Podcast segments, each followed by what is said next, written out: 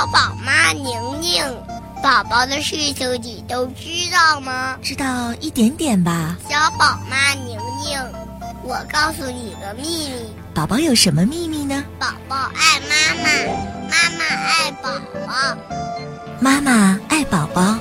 宝宝爱妈妈。辣妈日记。欢迎各位来到辣妈日记，我是小宝妈宁宁，在中国大连广电中心的直播间问候各位宝爸宝妈和准爸准妈。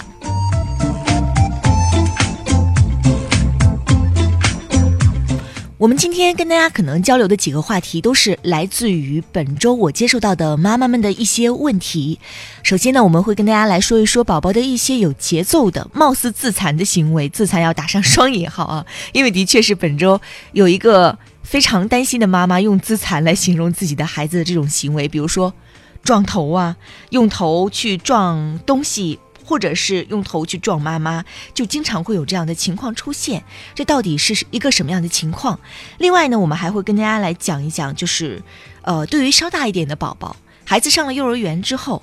当你发现孩子好像特别害羞、不爱交际的时候，我们还可以做一些什么，让孩子更好的融入到集体的生活当中？最后，我们再来讲一点关于疫苗的话题。世界卫生组织呢，昨天是，呃，昨天在晚上的时候是召开了一个记者招待会，专门说了一下关于疫苗的一些相关的问题。我个人也认为说，今天应该拿出来一点时间，跟大家进行一个简单的交流和分享。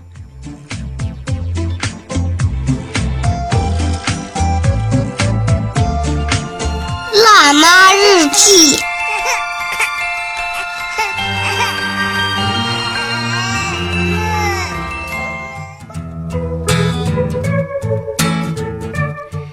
孩子为什么会撞自己的头呢？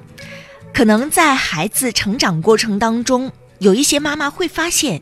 有这样一段时间，孩子普遍性的会有这样的一个问题，比如说小宝在一岁左右的时候，有一段时间。他自己入睡之前，自己睡不着嘛，我感觉他当时是百无聊赖，所以说他就会在他自己和床板之间滚来滚去。后来突然有一天呢，他就发现，哎，滚过去之后，滚到床头床板的那个位置，咚撞一下头，好像是还挺过瘾的。于是每一天晚上睡觉之前。就在那儿不停地滚来滚去，滚过去之后就要撞一下自己的脑袋。当时家里人当然也很担心呐，就会想：哎呀，孩子这样撞脑袋会不会撞成脑震荡啊？或者是是不是孩子身体有什么不舒服的情况出现了这样的一个过激的行为等等等等。实际上，在孩子半岁之后到四岁之间，可能经常会时不时的出现。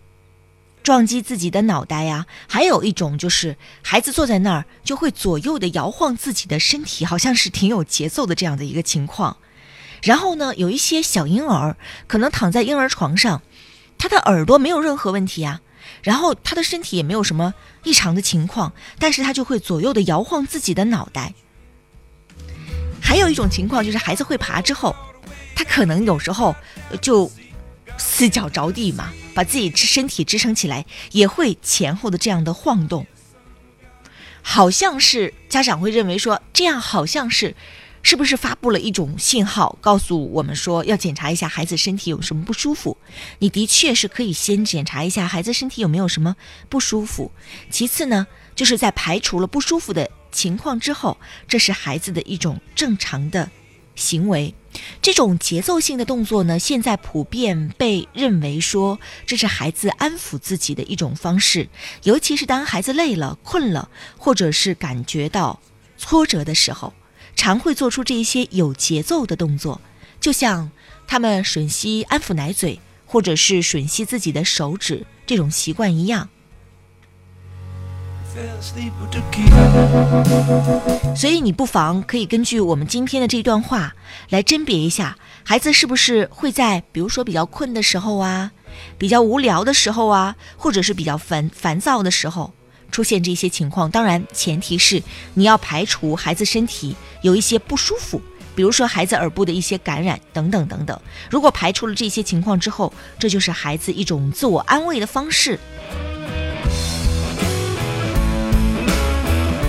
另外，呃，我们也要格外提醒一下，对于大部分孩子，可能是刚刚我们说过的，排除身体的状况之后，它会是一种自我安慰的方式。如果说你的孩子持续这一段时间，持续这个情况很长一段时间的话，那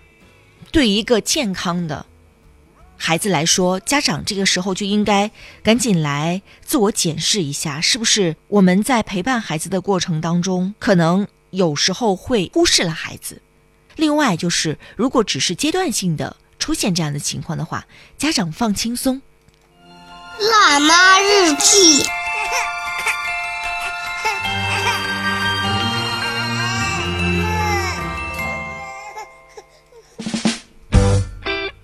欢迎各位继续回到辣妈日记，我是小宝妈宁宁，来推荐一下我的个人公众号，搜索公众号小宝妈宁宁。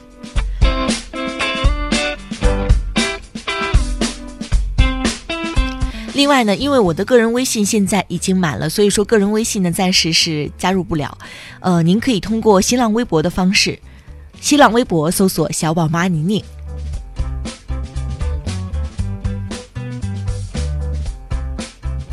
在微博当中呢，您可以通过私信跟我同样来交流孩子的一个问题。我也是每一天都会到呃微博当中转一圈，基本上的私信我都能够看得到。接下来跟大宝宝的家长来分享一个话题，就是孩子的伙伴，伙伴是怎么样结识的？这对于一些孩子来说，好像是非常自然而然的一种事情。尤其是对于那些父母比较活跃，同时孩子也比较活跃的这样的家庭来说，这好像不是一个话题。但是对于一些父母本身就比较内向，然后孩子这个性格，他其实也是有先天和后天的因素的，可能孩子。在跟小伙伴们一起玩耍，最开始的时候呢，他会显得有一点拘谨，他跟这个小集体好像是在一段时间当中比较难难以融入，这个时候父母可能就会比较感觉紧张和焦虑了。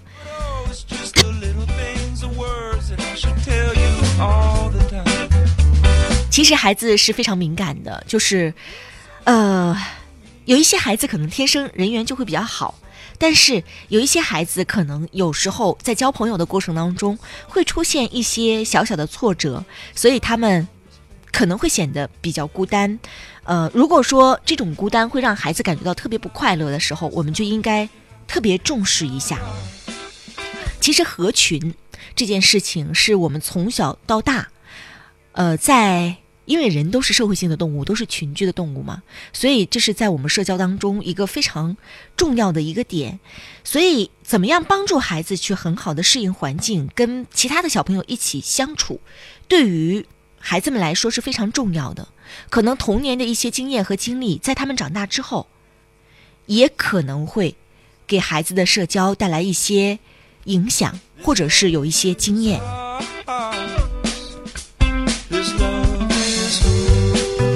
们来说一说，我们家长这个时候可以做一些什么吧。我们的责任就是找到那一些你认同的核心价值观的一个群体。这个不论这个群体是，呃，我们几个三五个伙伴，我们孩子们组成的这样的一个小团体，还是其他的一些俱乐部。比如说，孩子可能会比较喜欢一些玩具，比如像乐高，然后像乐高的这样的一些俱乐部，或者是像其他一些形式的，包括。呃，像一些兴趣班，在这个时候，如果孩子很喜欢的话，那他很有可能就会在这个兴趣班当中结结识到自己志同道合的小伙伴。而怎么样在这个过程当中让孩子，可能他更能够对交际这件事情得心应手呢？首先，就是不要小题大做的去数落他们，因为孩子有时候可能。他身上，或者是孩子身上，其实是带着我们的影子。我个人来讲，我讲一点我个人的一个经验之谈。我个人就不是属于特别会交际的那种人，因为你看，像我的工作也都是在话筒之前，一个人得不得得不得，有时候是跟我的搭档在一起，呃，两个人也很快乐的得不得得不得。但是如果把我放到一个群体当中的话，我绝对不是那个。非常善于融入群体的人，因为我本身是个很慢热的人。当我意识到我自己是这样一个性格的人的时候，所以在小宝遇到一些陌生的环境，他会有很胆怯，或者是很畏惧的，或者是刚开始的时候不愿意去尝试融入这个集体的时候，我是特别理解他的。所以，我们试想一下自己。在进入到一个新环境，在认识一些新伙伴的时候，你自己的反应，你可能就会对孩子的反应感同身受，就不会有一些数落孩子呀、埋怨孩子这样的情况发生。而且你要想，我们是成年人，我们会有一些成年人固有的思维方式，但是这个世界上的一切对于孩子来说都是崭新的，所以不能拿我们的经验去套用到孩子身上，认为孩子也该这么想这么做，这对于孩子一开始就是不公平的。另外就是让孩子自由的发展独立性。刚开始的时候，你可以在旁边做一个观察者的角色就可以了，没有必要过多的去干涉。孩子有时候他可能也会有一个渐入的过程。再有就讲到一个环境的问题，有一个妈妈曾经跟我在微信上分享了一个他们家孩子面临到的，包括他自己也感觉到很困惑的事情。其实，呃，在我看来就是。对于这个环境，就是照顾者也是环境嘛，过多的更换，孩子出现了一个不适应的情况，就是他前前后后在很短的一段时间当中换了四五个照顾者。后来这个妈妈说，刚开始来这个照顾者的时候，孩子跟照顾者之间的磨合都挺好的，但是到最后这个，也就是现在的第五个还是第四个的时候，孩子就会。非常的出现一些非常抗拒的这样的情况，就是一看到他看到这个照顾者就会哭啊，呃，各种的表现就代表着他是不是不喜欢这个照顾者，或者是对这个照顾者不太满意啊？这是一方面的原因，还有一方面很重要的原因就是你更换的太频太频繁了。对于一个孩子来说，固定的生活环境、固定的养育者、照顾者，这是非常重要的。所以我们建议尽量在孩子成长的这一段时间，避免环境剧烈的这种变化，比如说频繁的搬家、频繁的转学等等等等。对于孩子来说，可能并不是很好的刺激。就像我们之前有讲过的，小婴儿要不要旅行，可能不能武断的说不要，因为对于一些孩子来说，他的接受能力可能真的是很强，所以他也适应了这种节奏。但是对于大多数的宝宝来说，有时候旅行未必是让他们感觉到很新鲜、很刺激的一件事情。的确很刺激啊，这会让他们感觉到的确是很刺激。但是这种刺激是让他们感觉到不安全、不适应。所以对于孩子来说，可能他满足于他熟悉的这个植物园、他熟悉的动物园就已经是很好了，这个小世界已经非常不错了。他熟悉的楼下的街心花园也是非常不错的，跟他熟悉的小伙伴或者是跟他熟悉的家人来玩，对于一些小婴儿、小幼儿来说，这都是非常不错的。就是在他还没有准备好去很好的接受到更多的新鲜刺激的时候，我们先不要把大量的刺激给他，这反而会让孩子无所适从。嗯，这是我目前呃一个观点，一个认为啊。当然，如果说你有不同的意见的话，你也可以在微信或者是新浪微博。当中跟我共同来进行交流和探讨。另外，再说到关于大宝宝，尤其是进入到呃群体生活当中，大宝宝可能有时候不合群的一些外在的因素。嗯，有一些运动能力不是很好的孩子，还有就是有一些就是父母可能审美比较特别，所以说孩子跟其他孩子穿的也不太一样的，说话呀，玩的这个方式啊。包括其他方面啊，跟其他孩子都不一样的时候，孩子可能在这个集体当中就会显得有点格格不入。当然也一分为二哈，有一些孩子可能就会成为一个领导者的角色，就是他引领潮流。但是对于大多数这样的孩子来说，可能有时候他会让周围的小朋友觉得，哎，他跟我们不一样。你代入一下自己的感觉来讲一讲。可能在我们的一个集体当中，有一个人跟我们完全都不一样，说话的方式啊，行事的方式完全都不一样的时候，即使是作为成熟的成年人，也会觉得啊，跟我好像不是一路人。所以孩子其实也是这样的。作为孩子的这个小社会生态来说，他们的处事原则跟成人在这一点还是挺相似的。呃。我们可以采取一些办法，帮助或者是鼓励孩子跟别人交往。比如说，当孩子带小伙伴来家里玩的时候，当小伙伴想要跟孩子邀请孩子一起到他们家里玩的时候，你可以不妨放手一下，你可以鼓励孩子邀请小小朋友来家里玩，呃，还可以比如说做一些事情，打上双引号取悦他们，比如说。做一些好像还挺高级的这样的一些饭菜，然后准备一些比较不错的这样的游戏跟他们来互动。你也可以，呃，安排一些周末的这样的旅游啊、野餐呐、短途旅行啊等等等等。其实，在孩子一岁之后，可能你就会自然而然的发现，身边肯定会有朋友的孩子跟你们半大半小嘛，就是年龄相仿。所以你们可以自动组团儿。其实我会发现，这就是吸引力法则嘛。我们玩着玩着，然后这一群人就自动组成了一个小小团儿，然后大家可能就会相约周末到这里呀，周末到那里呀。这其实都是一个很好的社交的机会，可以让孩子在熟悉的小朋友、小伙伴当中来锻炼、来磨合，跟伙伴们一起玩的这样的一个感觉，或者是伙伴团队这样的一个氛围。我们当然不希望自己的孩子只能用一些外在的方式去在团体当中获得自己的一个位置，或者是取得威信，这毕竟不是持久的。所以说，我们能做的其实也只是一些措施，给孩子提供一些机会，让他能够加入到群体当中。这样呢，他可能就会找到自己的一个方式去建立真正的友谊。嗯。其实说一句，其实我个人认为，就的确是小朋友，他其实，在很小的时候，他就会有一些小团体主义。其实我想一想，我们在幼儿园的时候，其实就已经有小团体主义了。所以现在出现一些，呃，某一个小团体的孩子排排斥某一个孩子，我觉得这都不是一个很奇怪的情情况，这是一种正常的情况。所以我们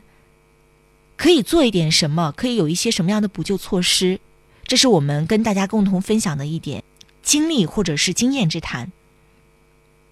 当然，可能你会有你更好的一个方式，你也可以把你的方式通过，如果有我的微信的话，通过微信或者是通过新浪微博私信的方式传递给我。我们在节目的平台上跟更多有这样困扰的家长一起来分享一下。辣妈日记。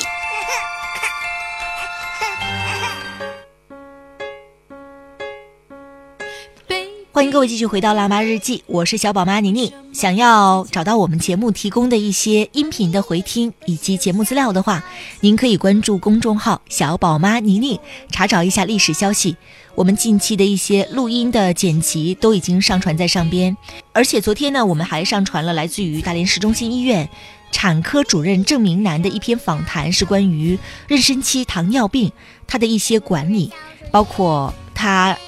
短期和长期对于妈妈和对于宝宝的一个影响，那都有一个非常详尽的一个解析。还有就是我们怎么样来通过调整饮食和运动，来保持自己血糖的一个稳定和平衡。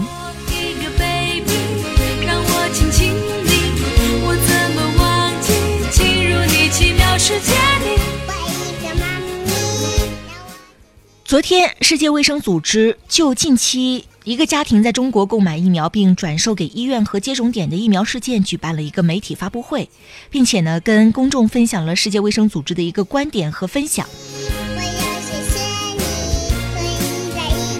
有几点呢，我要特别跟大家共同来分享一下。家长没有必要出国为孩子接种疫苗，大家应该对中国生产和使用的疫苗有信心。相关部门对于本次疫苗事件的调查，将会有助于找到疫苗系统当中需要加强的一个环节，并使我们的家长对于国家免疫项目恢复信心。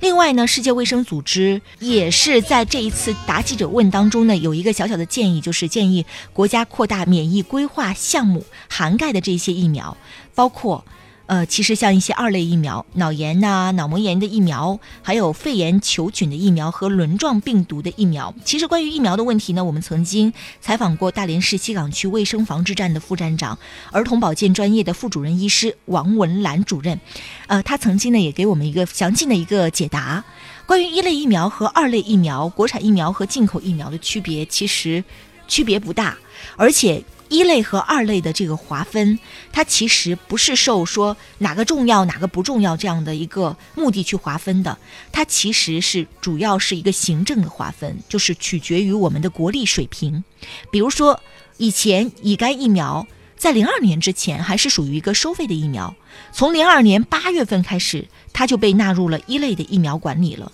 而随着国家经济水平的提升，未来也可能会有更多的二类疫苗会被纳入到一类。